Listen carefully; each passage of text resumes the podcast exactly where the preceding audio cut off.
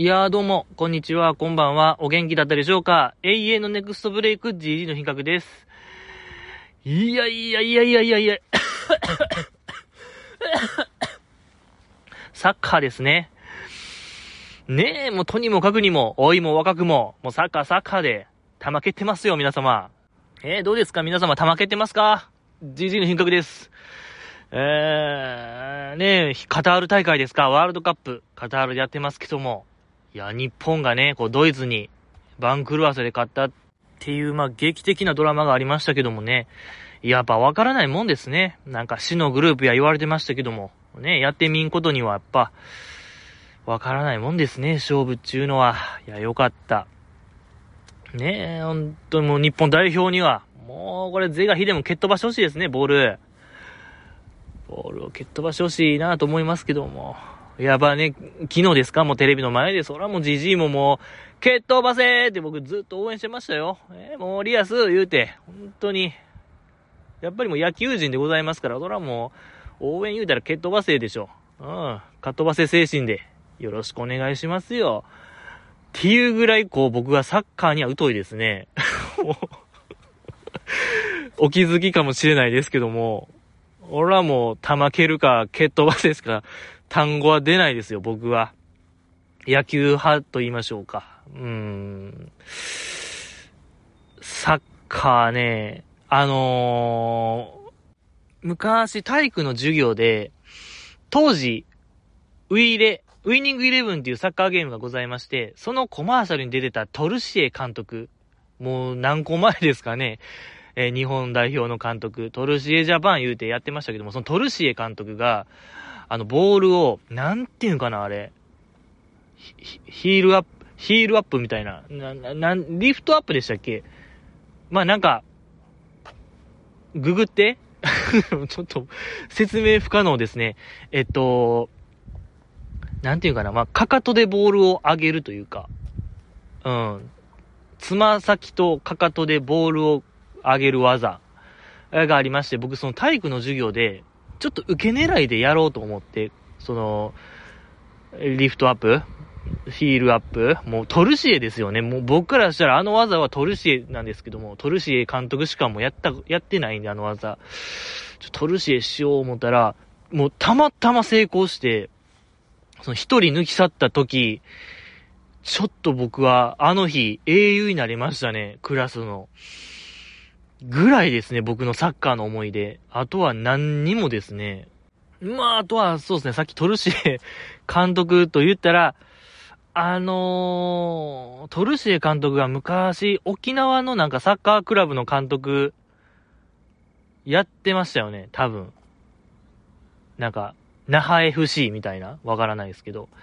そこでね、あの、たまたま僕の学校が沖縄で修学旅行で、その、トルシエ監督来るのと被ったっていう思い出がありましたね。ニアミスしそうになったというか、えー、ニアミス仕掛けたっていう思い出あってはなかったですね。はい。ぐらいですね。ほんともう出ましたね。絞り切りました。僕のサッカーを。あとは何にも出ないですね。はい。ありがとうございました。あの、宮本選手のね、あの、えー、ね、ガンバ大阪ちゃいましたっけ？宮本選手がね、代表戦で、あの、タキシド仮面みたいな、あの、仮面つけてたのかっこよかったですね。なんか、あれはなんていうんですか、強制器具っていうんですか？まあ、なんかギブス的なやつですよね、確か。怪我しちゃってね、試合前に。あれつけて試合、ピッチ出てたのかっこよかったですよね。ぐらいですね。はい、もう、絞り切り、本当の、もう、出ました。はい。何にも、もう、空っぽです。今の僕のサッカー知識。ええ生まれたてでございます。真っ白でございました。ありがとうございました。乃木坂ちゃーんの話をしましょうよ。今週の乃木坂工事中は、身内モノマネ選手権え第1夜でございましたね。いやいやいや。まあ、乃木坂メンバーが身内にしか、メンバーにしかわからへんようなモノマネをひたすらする、まあ、企画でございましたけども。いや、よかった。ったですね。この、やっぱりマーヤ。僕らの和田マーヤさんがラストイヤーっていうことで、やっぱ、ラストイヤーにかける思いみたいなんが、ほとばしってましたね。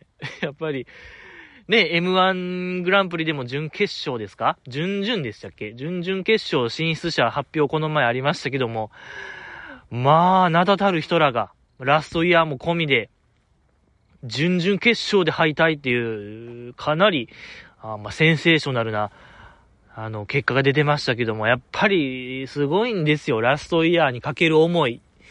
まあやから僕は学びましたね。いや、まあ、その前にですね、あの、あれですね。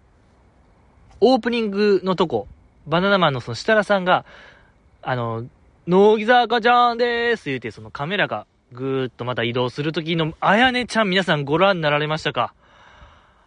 あやねちゃんがこう、投げキッスをしておりまして、いや、ちょっとこれは、その深夜放送といえども、えー、日曜24時から放送中、もうね、れっきとした深夜番組ですけども、あれはもう、えー、BPO が動くほんと放送倫理に引っかかるのではないか。やっぱこのコンプラ全盛の今、あんなやねちゃんのあんな姿。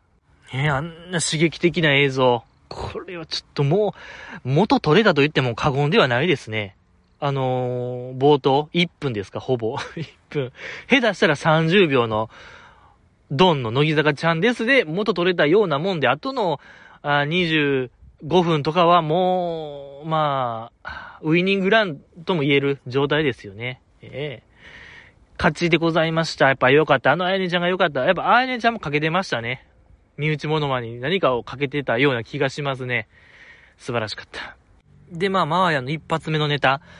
自己中で行こうのサビの振り付けがちょっと変な薬語見よみたいな、あのモノマネからちょっとスタートダッシュがえぐすぎましたね。めちゃくちゃ面白いし、その、その前に、梅ピオとかやってましたけども、小川彩ちゃんとかが。ちょっと団地でしたね。うん、面白すぎるというか、なんか、風格ありましたね、もうマーヤ。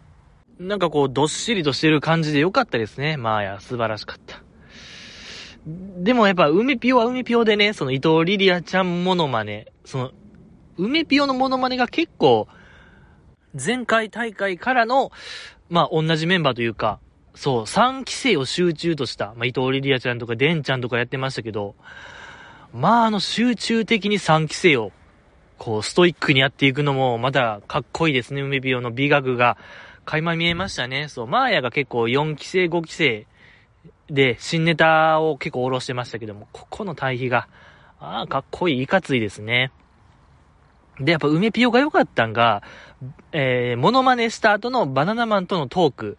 あっこが、まあ、あっこですごい、ディスりというか、メンバーディスりをするくだりがありましたけども、あっこのやっぱ梅ピオが、もう、独壇場でもありましたね。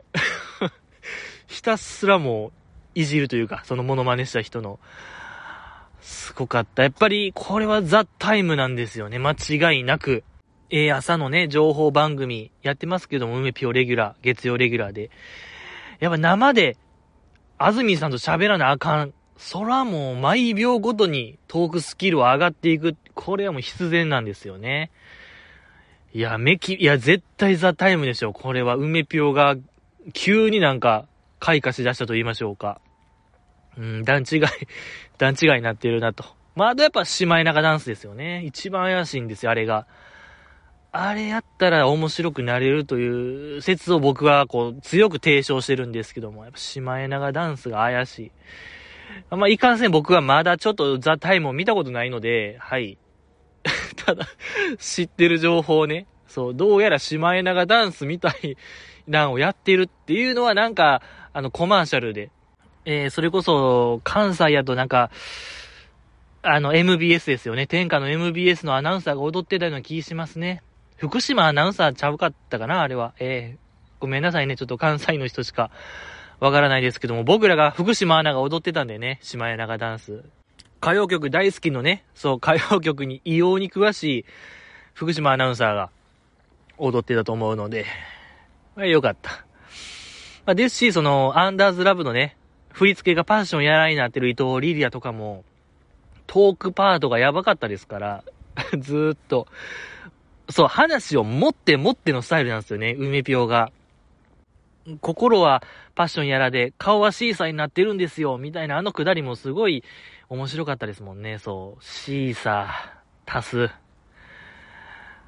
おろしてるんですよ、みたいに言ってたんでね。やっぱ伊藤リリアちゃんの表現力みたいなものが分かりましたね。シーサーおろせるんですよ、彼女は。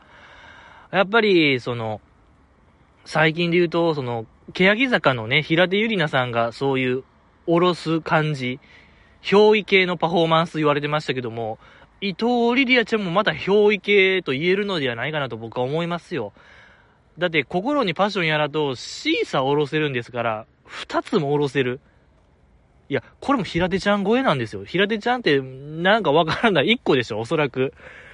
ええー、一個、じゃあ、ほら二個の方が強いんですよ。一個と二個は二個の方が強い。これは当たり前な話でございますけども。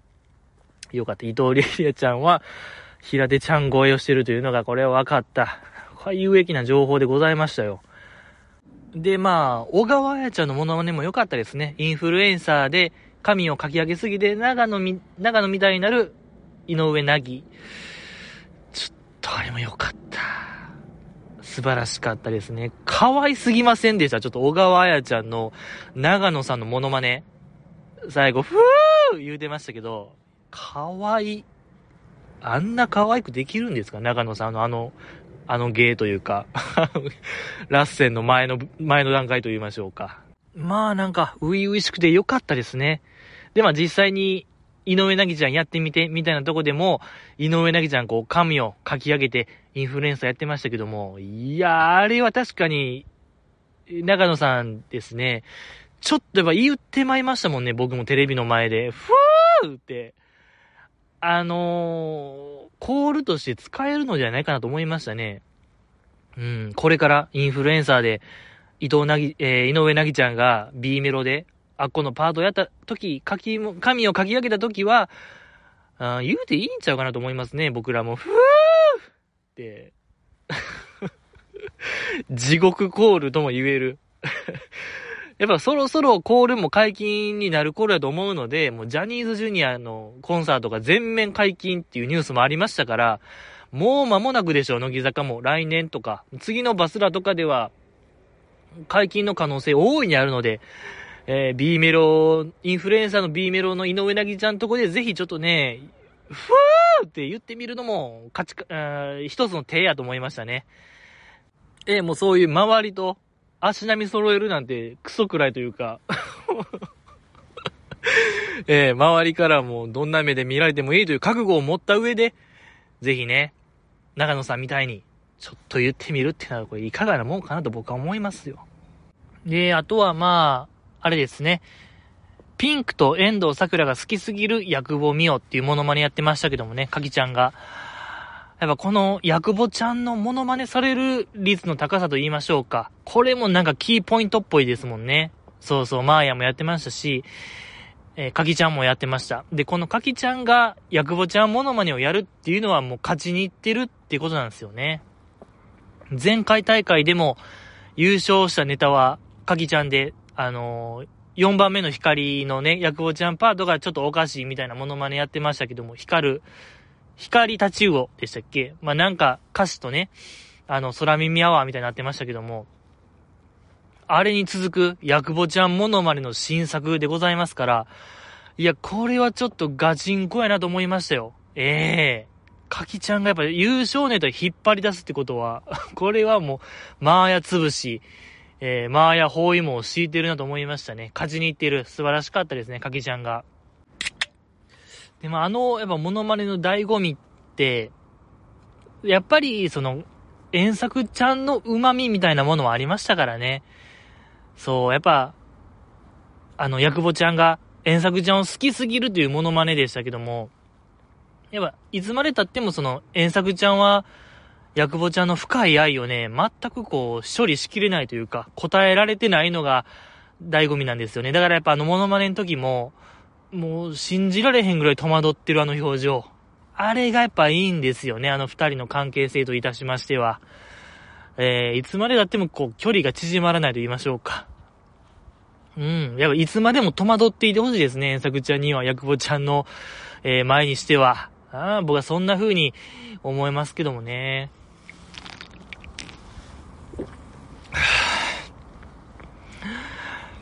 可愛かったですね。素晴らしかった。いや、ピンクちゃんでございましたよ、皆様ね。俺。よかった。もう、ピンクちゃんでございましたけどもね。あとは、あれですね。池田デレタちゃんの弁当を盗む話。一ノ瀬ちゃんがモノマネしましたけども。まあ確かにその、設楽さんも言うてましたけどね、あの、池田テレサちゃんの顔の角度がすごいぽいみたいな話、確かにぽいですね。すごいですね、池田、あの、一ノ瀬ちゃんのそこの着目点と言いましょうか。顎に、あの顎の角度に全てをかけると言いましょうか。顎が味噌。いや、これはもう顎に注目するなんて、ヘイタクちゃん以来ですもんね。ヘイタクちゃんさん以来の顎モノマネでおなじみですけども、井筒監督とか、まあいろいろありましたけども、日本で二人目でございますけども、一ノ瀬ちゃんが。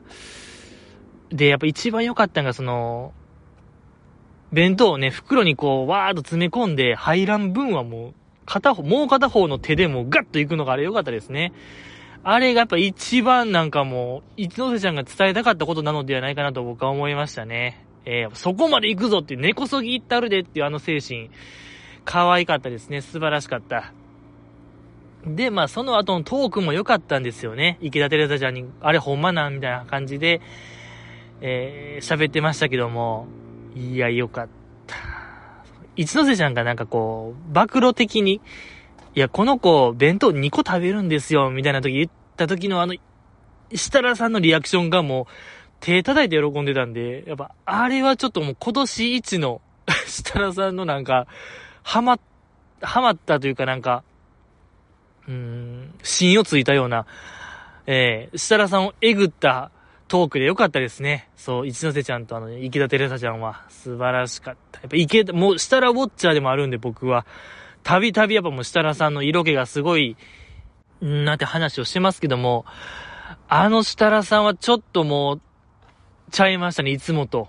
うん、目の輝きがちゃいました。よかった。で、その、設楽さんが池田さんに、いや、もう弁当何個も取ってんのみたいな、聞いたときに、その今はしてないです、みたいな、肩を、肩をこう、なんていうか、揺らしながら、実況してましたけども、やっぱあれも可愛すぎましたね、池田デレサちゃんのあの、恥ずかしそうな、あの表情、動き。まあ前回も言いましたけどもね、その、えー、あやねちゃん、鈴木あやねちゃんのその、恥ずかしそうにしてる、あの表情、いいですよね。やっぱりこれこそが、ワービーサーリーの根幹であるみたいな話をしたと思うんですけども、やっぱあの、日本が誇るジャパニーズ恥じらい、あれをもっとこう、大々的に売り出していってもいいのではないかなと思いますね。もう、本当にクールジャパン の一つとして僕はねじ込みたいですね。僕がそういう、なんか、クールジャパン委員会に僕が入れたのならば、間違いなく恥じらい、ワービスラビーとして、果たしてでもこう、わびさびってそういうことなんですか？恥じらい、恥じらいをめでる文化なのかどうかってのはよくわからないですね。日本人の僕ですら。わびさびって何って感じ 感じでございますけども。でもこれもわびさびとして本当にこう諸外国に売り出していってもいいのではないかなと思いますね。2023は。ええ乃木坂わびさびとして、えー、やってほしいなとなんかそういう、いたたまれない場面みたいなのを羅列する歌みたいなのがあってもいいんちゃうかなと、今思いましたね。うん、なんかそういうちょっと、何やろうね、乃木坂の今までの毛色とは全くちゃいますけども、まあなんかすごいこう、コミカルさが出ちゃいますけども、まあ、そういう毛色が違うのがあってもいいのではないかなと思いましたね。あとは、えっと、梅ピオのあれですね、アスカちゃんのモノマネ、移動がペンギンになる斎藤アスカやってましたけども、いや、あれの、そのスタッフから、アスカちゃん、もうちょっと右、あーい、みたいな言う、言うてなんかちょこちょこ動いてましたけど、あの、あーい、みたいな返事めちゃくちゃぽいですね。あれが一番なんか僕らの知らない、かつ、めっちゃぽいって思えるモノマネと言いましょうか。あれよかった、梅ピオの。なんか僕らも想像できる余地がある。かつ、共感できるモノマネ。いや、理想的すぎません？ちょっともうモノマネとしての、あのクオリティ、梅ピオ。えぐかった。いや、もうなんかその後なんかスタッフさんがね、ペンギンやからその生魚あげるみたいな、ちょっと、過剰なやつありましたけども、過剰な演出みたいな。もうあれなしでもちょっと、あ、ねえ、アスカちゃんの返事だけでなんか、大歓喜できるような、あクオリティでよかったですね。で、その後に、なんか、アスカってやっぱ鳥やからペンギンみたいな動きになるんすかね？みたいなやっぱ梅ピオ言うてましたけど、やっぱえぐいですね、あの子のそのボキャブラリーというか ディスリのボキャブラリーがもう豊富すぎて、いや、あの子はすごいよ、梅ピオは。やっぱりこうヤンキーなんですよね、あの子は。うん、ヤンキーたるゆえんが出てましたね。煽りスキルが高いと言いましょうか。煽りトークでございましたね。喧嘩なっちゃうよ。よかった。うーん。あとはま、デンちゃんの歯磨きもやってましたね、梅ピオが。やっぱあれも良かったですね。さ、歯磨こーっと、みたいな。設楽さんも言うてましたけども、あのパートがやっぱぽいな、みたいな話してましたけども、確かに、けどやっぱあれって結構梅ピオが何年もかけて作り上げた偶像というか そこもすごいですよね。そう、去年もなんかやってましたし、そのロボットいじりみたいなのを、梅ピオと設楽さんが率先してやってる、やっぱあの決勝と言いましょうか。デンちゃんロボット。なんか、噂だけが一人歩きした結果、あんなものが出来上がったみたいな、なんかちょっとこう、社会実験とも言える、あのー、デンちゃんロボット面白すぎましたね。で、やっぱトークパートも面白かったですね。デンちゃんに、ほんまな？みたいなの聞いてましたけども、バナナマンが。で、やっぱデンちゃん曰く、去年は福岡でひっくり返して、まあ、福岡ひっくり返してって言ってましたけども、そこで、そう、バナナマンが食いついて、いや、規模でかいなみたいな、あの、ツッコミ。そっからこう、どんどん話を、あの、膨らましていってね。ちゃぶ台ひっくり返すみたいな動きでね、せがらしかーとか、ナンバショットかーみたいな、あのバナナマンの動きがめちゃくちゃ面白い。なんか、あの二人が乗ってるっていうのも良かったですし、ええー、面白。こと、下半期一面白場面ではないかなと僕は思いましたね。あの、デンちゃんとのトークは。それぐらい面白かったですね。えー、あとはまあ、うーん、あ、まあ、ゆみきちゃんのモノマネも良かったですね。かきちゃんの、まあ、MC パートで、マイクの持ち方がリコーダーみたいになってるみたいなモノマネやってましたけども、まあ、ゆみきちゃんモノマネしてましたけども、一番こう不可解な点といたしましては、まあモノマネやってまして、リコーダーみたいな持ち方して、チャルメラもやって、ラスト、あ、あ、あ、みたいな、あのー、なんか、何なんですかあの、ゆみきちゃんのモノマネかぎちゃんを真似するにあたって、あれはリアルなのか何なのか、アドリブなのか、怖い、ちょっと怖さもありましたね。その、千と千尋の神隠しの顔なしじゃないですけども、何を伝えたかったのか、ええ僕らに、なんというかね、投げかける、モノマネでございましたね。考えさせられるモノマネでございましたけども、よかった。で、まあその後のやっぱバナナマンとのトークも良かったですね。かぎちゃんとのトーク。なんであんなんしてんのって。なんでマイク持つ手がリコーダーみたいになってんのって聞いたら、指を乾かしてるみたいな話をしてて、あ、そうなん？あ、やっぱじゃあなんか、昔を思い出して、そんなんしてんのみたいな、聞いた時に、ああ、小学校の時の、っていうかきちゃん返ししてましたけども、で、すかさず設楽さんが、いや、重複してるなみたいな。同じこと大無返ししてるなみたいな。結構、きつめのツッコミしてましたけども。で、日村さんがね、あ、今日も中継は失敗しました、みたいな感じで終わってましたけども、やっぱあっこでもやっぱ設楽塾がすごかったですね。その、ここ最近やってる、会話のラリーは短めで。で、多分やっぱかきちゃん的には、重複する、オウム返しをするのはあんま良くないんですよね、あれ。設楽さん的には。やっぱバラエティは本当に短く端的に面白を伝えなければいけないよっていう愛の無知、すごいんですよ、最近の設楽さんが。いや、こういうやりとりって一気にき、なんか、乃木坂ってどことかでも行われてたんですかね、あの設楽塾は。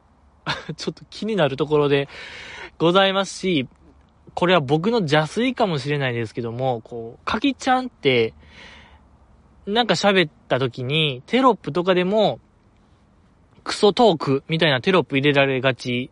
なんか、バナナマンとも喋ってて、なんかあんま上手に喋られへんみたいな印象を持ちがちですけども、多分、かきちゃんってやっぱ、割と結構コミュ障な感じなんちゃうかなと僕は思いまして、多分気の利いたことを言おうと、しようとはしてるんですけども、多分考えても考えが出えへん。さじ投げるがあまり、ああいう発言になってるのではないかなと思いますね。だから今週の場合やと、なんであんな持ち方してんの？マイクの指の持ち方してんの？って聞いて、んなんか、指を乾かすためです。多分ここでもかきちゃん的にはフィニッシュなんですよね、おそらく。もう面白、できましたよ、なんですけども、設楽さん的には足らへん感じなのではないかなと思いましたね。で、あ、小学生思い出して、あんなんしてんの？って聞かれた時に、とりあえず多分かきちゃん的にはお茶濁す。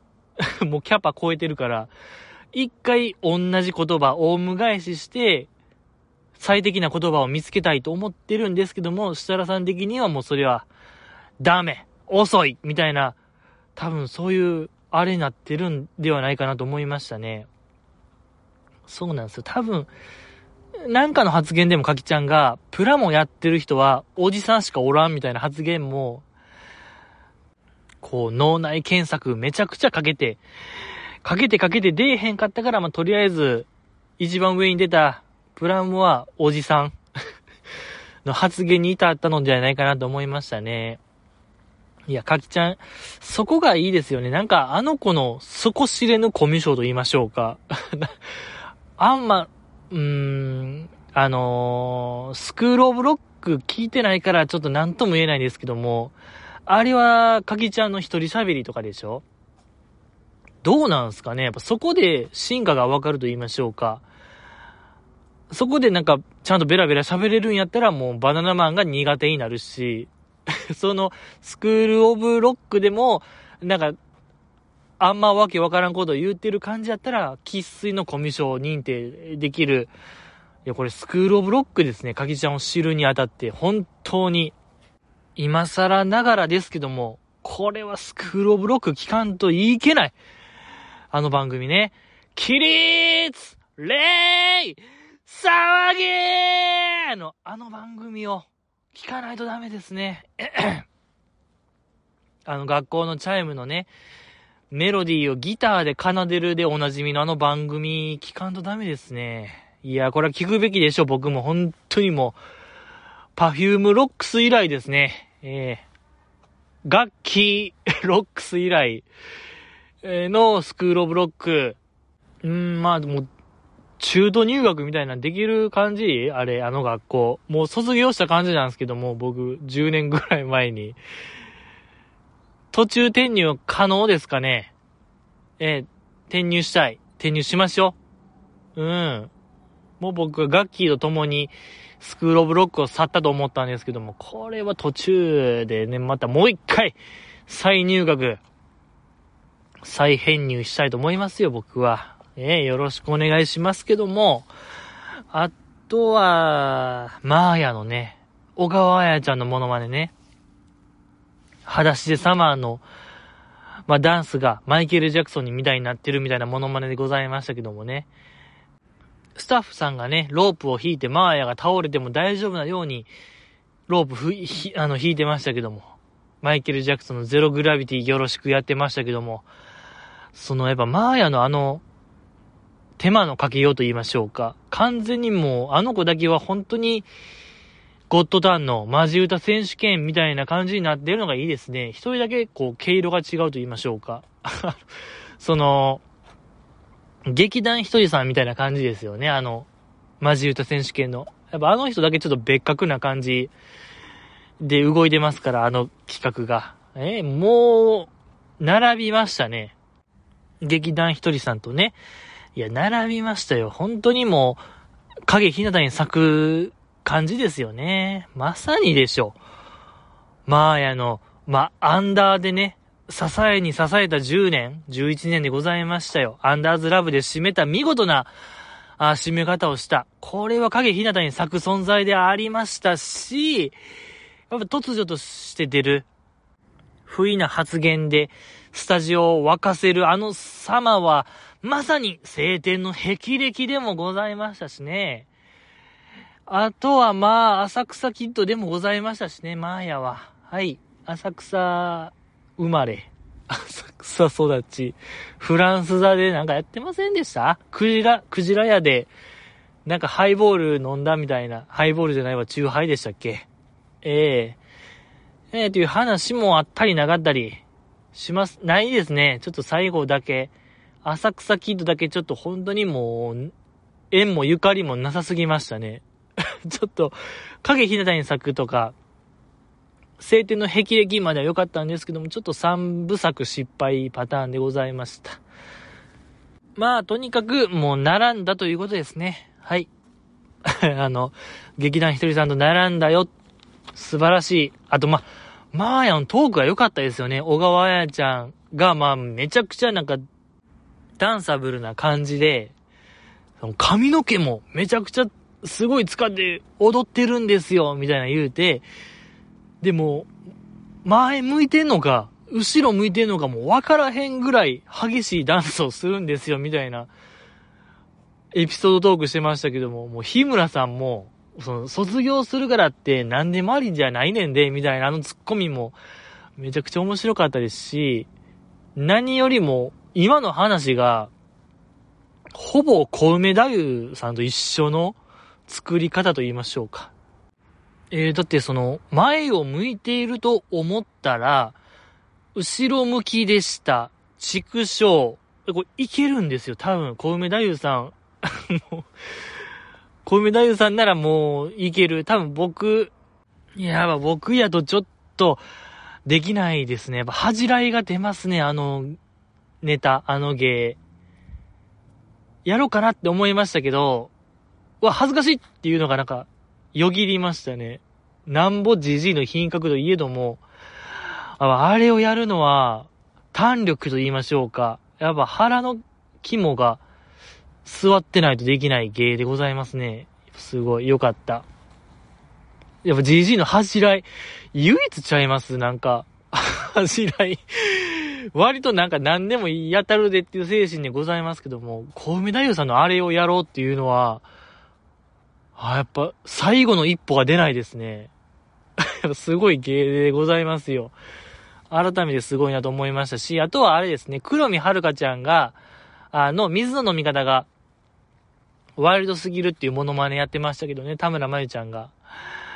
やっぱあのモノマネが本当にもう盲点でございましたね。そう。ずっと黒見遥ちゃんは変や変やと言われてきましたけども、何が変かは誰一人言語が不可能でございましたけども、田村真由ちゃんが今一番近いですね。まあ正解に一番近いですね、あの子が。黒見遥ちゃんの変具合を説明するの一番近い。確かにやっぱあれでしたね。こう、あの子も言うてましたけども、視点が定まらない。まず、黒見ちゃんは視点が定まらないし、肩の上下運動がある。まあなんかリズムをとってるって言ってましたけども、まあなんか興奮している感と言いましょうか。やっぱそこでしたね。あの子を表すのに端的な言葉と言いましょうか。素敵な言葉でしたね。いや、よかった。ですし、その、やっぱ田村真由ちゃんの、やっぱあの、悪意がいいですね。やっぱ、うん、純度高めですね、あの子の悪意は。梅ピオとはまた違う。えー、あの子は4期生1の毒を持ってる素晴らしい女性ですよ。うん。その手首をね、えー、手首の動きだけでペットボトルを飲むっていう、あれもいいですね。テロップでも出てましたけどね、オス感、オスがすごいみたいな。男らしさが出てましたね。いやー、やっぱこう、やっぱ忘れてましたね、僕も。オスであるということを。やっぱ、奮い立たせるというか、えー、目覚めさせるモノマネでもございましたね。こう、やっぱ今の時代ってこう、男らしさ、女らしさ、みたいなものが結構取り上げられがち。えー、で、そういうのももう、曖昧にしていこう、みたいな動きになりがちですけども、いや、僕はちょっともう、思い出した。自分がオスであることを。あの、やっぱ黒身のみで、もう、なんか、なんぼのもんじゃいみたいな言いながら、黒身のみでちょっともう、時代を逆行させたいですね。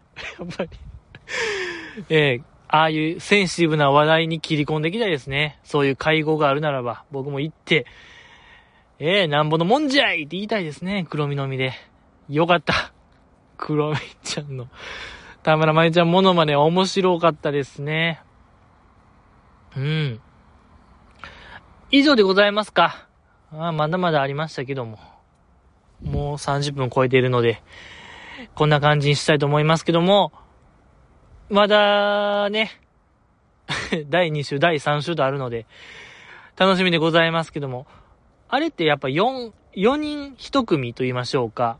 4人連続でネタやって、バナナマンとトークみたいな流れでございますけども、なんやろ、とあるグループは、全員アスカちゃんモノマネして、やっぱアスカちゃんももう最後なんで、徹底的にいじってほしいなと僕は思いますね。先輩も後輩も関係なく、うん、後輩からのアスカちゃんいじりを僕は期待してますけども、まあ、梅ピオがね、やってますけども、それに続いて、どんどんやってほしいなと思いますけども、ありがとうございました。うん、コメント読んでいきましょう。はい。このポッドキャストではですね、君のコメントをお待ちしております。主な送り先といたしましては、ブログのコメント欄ですね。はい、懐かしい響き、コメント欄、ブログのコメント欄を一番活用しているのはここのポッドキャストだと思います。はい。いにしえの文明、えー、ブログのコメント欄。イースター島のモアよりも古い歴史があるとされているブログのコメント欄、えー、活用していきたいなと思いますね。やっぱり、古いもんは強いありがとうございますということで、読んでいきたいなと思いますけども、いや、まあちょっと一つよろしいでしょうか。まあ、基本全部読むとは言ってますけども、あまりにも GG の品格への誹謗中傷が多すぎる。まあ確かに GG の品格への対する誹謗中傷をメインテーマにしてましたけども、いや、にしてもちょっと多すぎるんですよ。もう処理しきれないと言いましょうか。まあ、ここ1年募集してまして、結構な量読みまして、えー、今なお止まらない誹謗中傷。まあなんか面白いですかね。このやりとりと言いましょうか。もう僕としては、このやりとりに、なんていうかな。もう返す言葉がないと言いましょうか。なんとなく今までは返してきましたけど、この1年ぐらいは。さすがにもう僕言葉がないんですよ。返す言葉が。えー、ですので、ちょっと読む頻度は下がりますね。このお便り読むにあたって、誹謗中傷はちょっともう、一通かな一回につき。ちょっともう、いつも読むか読まんかのレベルですね。まあ、うーん、返信といたしましては、ブログのコメント欄か、うーん、ツイッターかなどちらかでお返ししようかなとは思いますね。せっかく送ってもらったんで、もう、ポッドキャストで読むのは、正直飽きたと言いましょうか。えー、聞いてられない部分があるのではないかなと思いますので、じゃあまあ、新しめのなんか誹謗中傷読みますか。うーん、じゃあこれにしますか。えー、11月25日金曜日。どうしたらお前みたいな不義理な人間育つねん。週3配信はどうなってんねん。お前とはやっとられんわ。今まで出会った中で最低の人間を見つけました。じじい、お前や。まだやめるんか？それならそれでええけど、今まで溜まったお便りを全部紹介してからやめれよ。このまま消えたら承知せんぞ分かってんのかこら返事全開ボケといただきました。ありがとうございます。えーっと、もうまあ、多分これなんですよね。週3配信、え週2配信のやつですよね。僕が11月は、お便り強化月間として、週2配信頑張りますみたいなのを言ったのが多分、こう、引き金となった可能性が大いにあるんですけども、やっぱこれはもう僕の持病なんですよ、もう。なんか、ええー、たびたび出る持病が出た感じやと思ってください。まあそこをかけてくれたんでしょう、この方は。じじい、今回こそはやってくれるのじゃないか。っていう、淡い期待を、え僕がね、ことごとく踏みにじってる形でございますけども、いや、でも、まだ11月は続いてるんですよ。今日で26とか7とかでしょ？明けて27。やっぱ12月1日になってから初めて、まあなんか殺すとか、最低の人間やみたいな言葉を言っていいと思うんですけども、だからちょっとこれは僕からしたら舐めんなよって言いたいですね。逆にちょっとカウンター食らわせたいなと思いますけども、まだ11月なんでね、いや、こっからなんですよね、GG の本当のこう逆襲撃と言いましょうか。えー、真の下克上、開幕するかもしれないですしね。えー、例えばこの方のお便りで言う、まだやめるんか？それならそれでええけど、今まで溜まったお便りを全部紹介してからやめれよ。やめれよっていうのがまず怖いし、やめれよ。うん。怖い方言ですし、まあ、全部紹介してからやめれよはちょっともう、半永久的にやめれないんですよ、それになると。僕はもう、ええー、見つけましたね、君は。GG をやめさせないルール。これもうハンターハンターぐらいなんかもう、このルールあったんかっていう抜け穴ついてきましたね。今までのお便りを全部消化するまでやめれないっていう、こんな怖い念能力ないですよ、僕にとって。怖いねー。怖い ありましたけどね。えー、ハンターハンターで。特定の団体にしか攻撃できひんとか、えー、制約と制約っていうルールがありましたけどね。まあその自分の力をね、使う相手を絞れば絞るほど、こいつにしか、ね、自分の力を使わない。これを犯したら僕は死ぬみたいな、制約と制約みたいなルールがあってね。そう、その、相手が狭ければ狭いほど、自分が使える能力が跳ね上がるみたいなルールありましたけども、これとんでもないルールですよ。これはほんま、富樫先生に教えてあげたよ、僕。ええー それぐらい本当に盲点ルールでございましたね。ありがとうございました。次、読みたいと思います。ちょっと今日は新しめのやつ読もうかな。せっかくなんで。うーん、これですか？11月26日土曜日、乃木坂関連番組のコンテンツで一番面白い番組、やみつきちゃんがとうとう終わってしまうで、じじい、ザキさんのおはつちゃんの後を受けて1年半続きました。僕がなおちゃんの面白さを確信した番組でした。12月16日土曜日が最終回です。じじいもどんな手を使ってでも各方面に頭を下げてでも見てくれよ。頼んだぞといただきました。ありがとうございます。やみつきちゃんが終わるんですよね。もう、このポッドキャストでやみつきちゃんは因縁しかない関係なんでね、因縁関係でございますけども、まあ僕がその、何ですか、クレジットカードを持ってないことから全ての問題が絡んでくるんですけども、このやみつきちゃんが、光 TV 独占配信なんですよね。で、光 TV を見るには、クレジットカードが必須なんですよね。動画外でも。僕が本当にもう抜け穴という抜け穴探したんですけども、本当穴がないんですよ。光 TV には。クレジットカード一択。で、僕がこう、夢破れる感じだったんですけどもね。えー、この方曰くは、どんなことがあっても見てくれと。この方すごいですね。多分ずっと進めてくれてた方ですよね。うん。ヘビーウォッチャーというか、ヘビーリスナー、もう、とん、周回やばいですね。今日のここ え？ー、東京リベンジャーズの流れとかですか？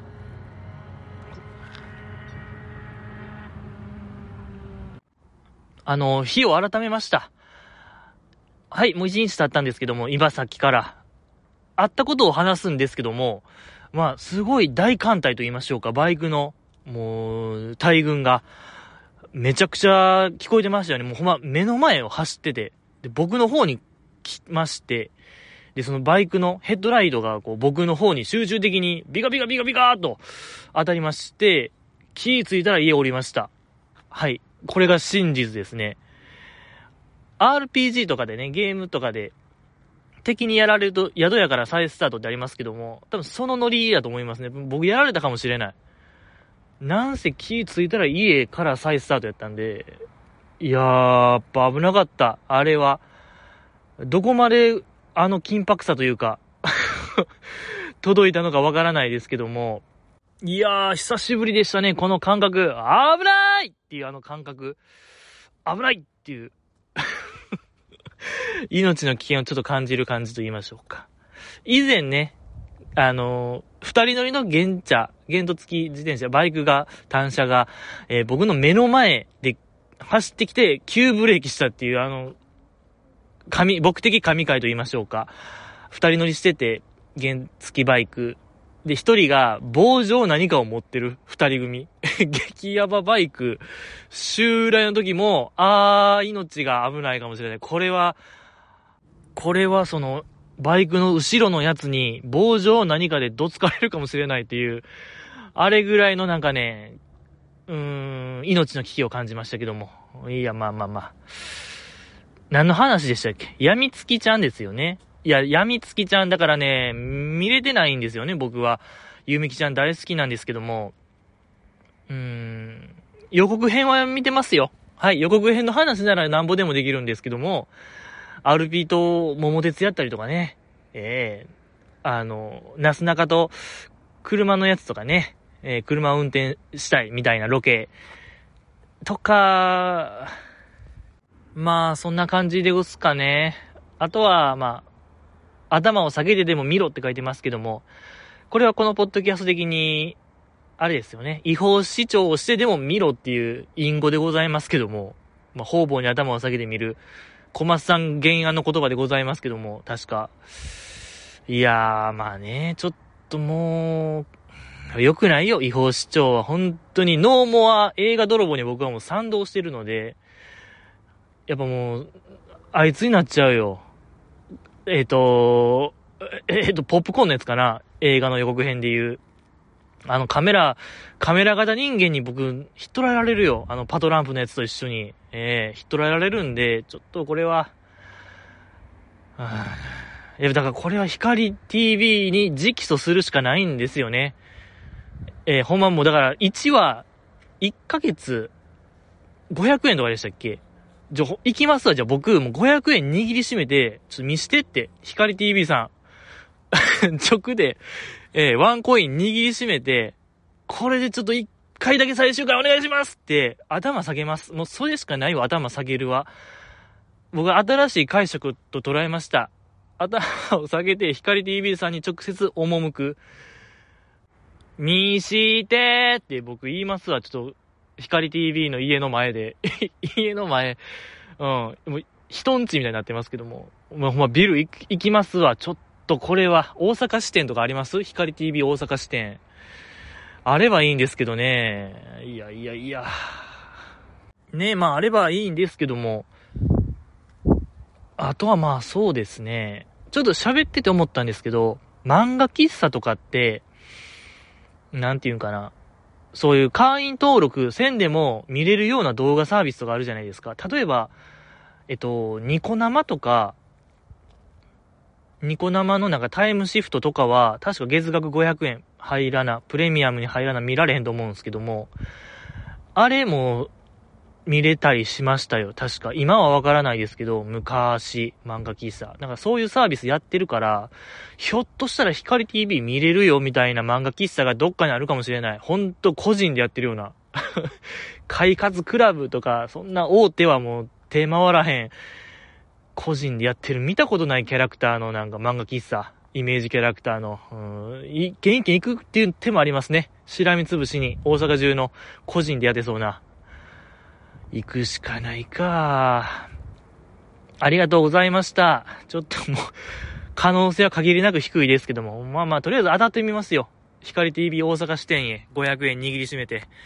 ありがとうございました。次、読みたいと思います。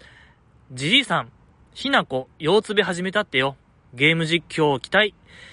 ミリアとミリア、あミリアとミオナの出演確定かな？ジジイとのコラボ待ってます。いただきました。ありがとうございます。本当にごめんなさい。もう1ヶ月以上前、10月18日。はほん、もう本当に、謝っても謝りきれないですね。はあ、いけないですね。僕が本当にいけない人間。でございますけども、まあ、北野ひな子さんが皆様存じられてますか ?YouTube 始められたんですよね。YouTuber デビュー。いや、そのね、在籍時からもう一日中 YouTube 見てるっていう、もう YouTube 大好きを豪語してたあの子が、もう晴れて YouTuber デビューですから、やっぱよう言うてますけども、北野さんがね、その YouTube 内で、YouTube ドリームっていう単語、よくわからない単語、いや、もうよくわからない言うたらダメですけども、誰よりもね、この北野ひな子さんが、YouTube に対して前のめりなんかいいですよね。やっぱり、いっぱい始めてますけども、OG が、乃木坂 OG が卒業後、YouTube 始めてますけども、やっぱりこう疲弊してる。更新頻度が目に見えて落ちてる。の中、この北野ひな子さんが YouTube ドリーム言うてるのはもうめちゃくちゃ嬉しい言葉じゃないですか。ねえ、やっぱ僕らにコムドット教えてくれたりね、あのー、コンビニの前で騒いで近所迷惑になってる、近、近隣住民に迷惑をかけてるっていうニュースがあった、あの、僕らの大好きコムドットとか、あまあ、スカイピースとかね、あのー、なんだっけ、美味しい闇、で、感謝感謝のあれね、一番僕ら好きなコンテンツじゃないですか。やっぱ僕も、YouTube 見ない僕も、なんとなくこう頭にインプットされてるぐらいの人物でございますから、まあそことね、肩を並べることができて、これは嬉しいよ、僕は。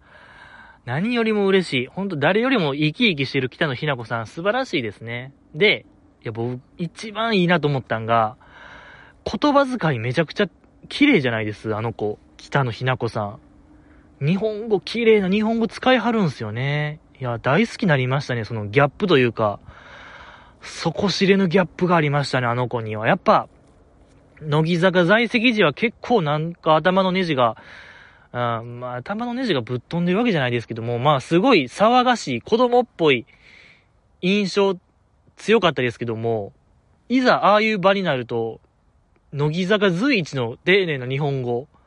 いや、トップレベルちゃうかなと僕思いますね。なんか、フランクさ、等身大みたいなものを出しがちな YouTube でも、やっぱ北野さんは、そこのバランスと言いましょうか。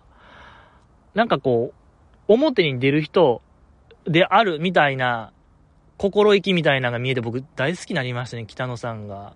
えー、近くはないよ、決して近くはない存在っていうのを醸してて、いや、素晴らしいよ、北野さん。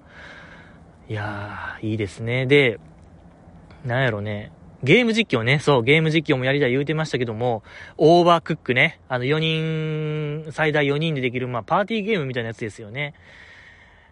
でね、その北野さん的には、キーちゃんと、お兄ちゃんと妹、3人でやりたいみたいな話をしましたけども、先ほども言いましたけども、オーバークックって最大4人プレイなんですよね。1枠空いてるんですよ。3人ですから。いや、これジジイなんですよね。やっぱり、やっぱジジイはちょっとやったことないですけども、オーバークック。まあなんせその、一人用のゲームしかもうやってこなかった人生ですけども、けど、もうミスターゲーム。もう、ゲームに救われた、ゲームに狂わされた人生、GG の品格、ミスターゲームですから。いや、これはちょ、やってますね、そう、僕、あの、ゲーム実況ね。乃木坂岡中ゲーム実況。な、そうですね。やっぱあれも途中ですもんね。なんか僕はこう、やりきる力がないですね。そうそう。ギャルゲー。ルート、じゃあ、えっと、何でしたっけ、あれ。まあ、ギャルゲーとね、そう、低層観念高い僕がこう、ギャルゲーをやるとか、竜が如くとかね、竜が如く1の実況も、30分とかで終わりましたね、あれ。30分で僕の竜が如く1はもう終わりましたけども、何でしたっけ？消えた100億円でしたっけ？消えた100億円はどうなったかって話ですよね。いや、だから本当にこれ GG がね、こうもう肩ぶん回して、もうブルペンで肩温めてるんで、よろしくお願いしますよ。ってな感じで今日は以上ですか。はい。ありがとうございました。